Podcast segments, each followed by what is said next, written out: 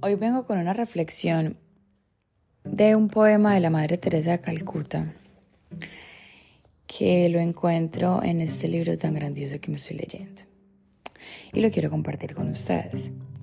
El poema dice así, a menudo los demás son irrazonables, ilógicos y egoístas, perdónales de todos modos.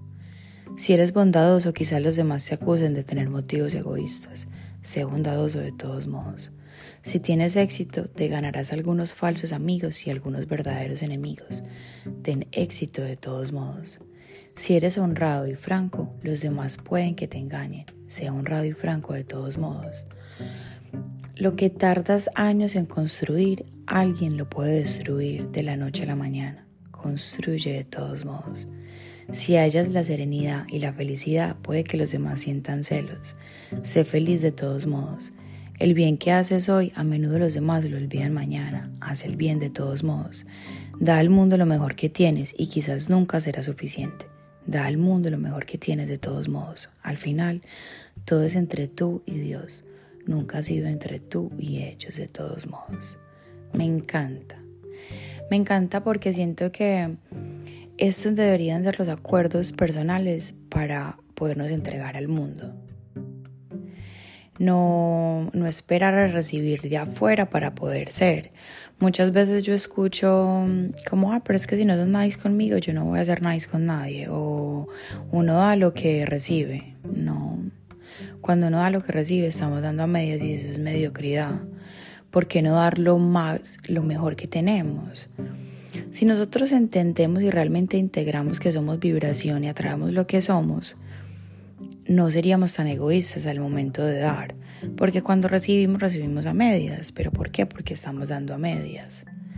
Entonces, si yo soy buen amigo, a pesar de que mis amigos de cierta manera hay momentos que no se comportan igual, o soy buen, eh, hago muy bien mi trabajo, pero no está bien remunerado, hago, no sé, en cualquier área que uno se sienta como insatisfecho, realmente lo que si estás dando desde el corazón, desde el amor, tienes que recibir lo mismo. Si estamos dando desde, es que yo doy para reconocimiento, caer bien, cumplir un estándar, si estamos dando desde esa carencia, recibimos lo mismo. Entonces, creo que sería y es crucial de parte de nosotros ser demasiado conscientes de cómo, cuál es la energía que emanamos al mundo, porque eso es lo que recibimos. Entonces, ser, ser, pero así, ser un, tener don de gente, que es lo que yo digo, tener don de gente es algo que, que uno mismo trabaja todos los días. Uno, uno no puede recibir menos de lo que uno da. Y cuando uno recibe menos de lo que uno da, vea, eso no tiene nada que ver con uno. Las opiniones personales, lo que la gente quiere hacer con uno, eso es muy del mundo de lo que la persona está creando. Eso es más de allá que de acá. Y como diría un amigo mío, tus problemas no son mis problemas. Realmente es así. La opinión, el sentimiento, lo que tú generas en esa otra persona es de ella. Lo que nosotros damos es de nosotros. Esa es nuestra responsabilidad. Dar lo mejor que tenemos. Ser ser personas, ser empáticos, ser luz, ser buena vibra. Ese es, ese debería ser nuestra primicia y nuestra, como el mantra de vida. No sé, esa era la reflexión que quería compartir con ustedes porque siento que